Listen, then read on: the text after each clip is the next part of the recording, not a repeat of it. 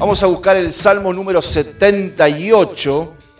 Este salmo describe varios hechos milagrosos, portentosos que el pueblo de Dios, Israel, vivió en toda su historia y especialmente en los 40 años que estuvo en el desierto.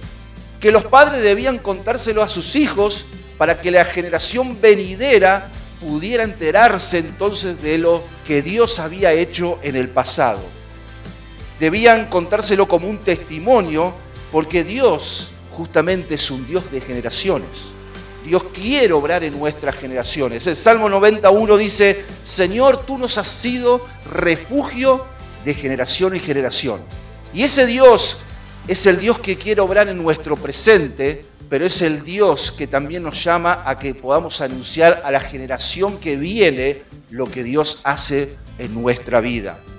Ahora, si recordamos, cuando Dios encomienda a Moisés a ir a rescatar al pueblo de Israel de la esclavitud de Egipto, dice que Dios lo llama a Moisés desde una zarza, pero Moisés notó que esta ardía, pero no se consumía por alguna causa, se acercó y desde ese lugar entonces Dios lo llamó.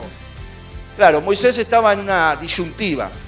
Dice, bueno, yo voy Dios, pero cuando me preguntan, ¿de parte de quién voy a ir? Tanto el rey, tanto los egipcios y aún tanto los israelitas. Dice, ¿de parte de quién venís? ¿Cuál es su nombre? Y Moisés tenía que responder, yo soy el que soy. Él no iba a decir, yo soy el que era, sino yo soy el que soy.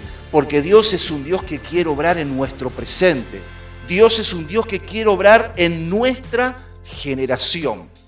Y Jesús enseña allí en Marcos capítulo 10, versos 29 y 30, y él dice que el que deje cosas por el Señor y por su evangelio, por ejemplo, casa, tierra, hermanos, padre, familia, etcétera, etcétera, por causa del evangelio, y cuando está hablando de dejar, justamente está hablando de consagración. Está hablando de entrega está hablando de decisiones. Dice la palabra, Marcos 10, 29 y 30, que recibirá 100 veces, ¿cuándo?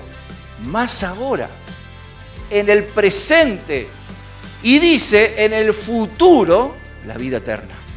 Ese Dios de mi generación es el Dios que obra en mi presente. Y cuando nosotros nos consagramos, cuando nosotros nos entregamos al Señor, vamos a recibir también de sus bendiciones. Es el Dios del hoy, es el Dios de la hora y también hay recompensa para nuestro presente.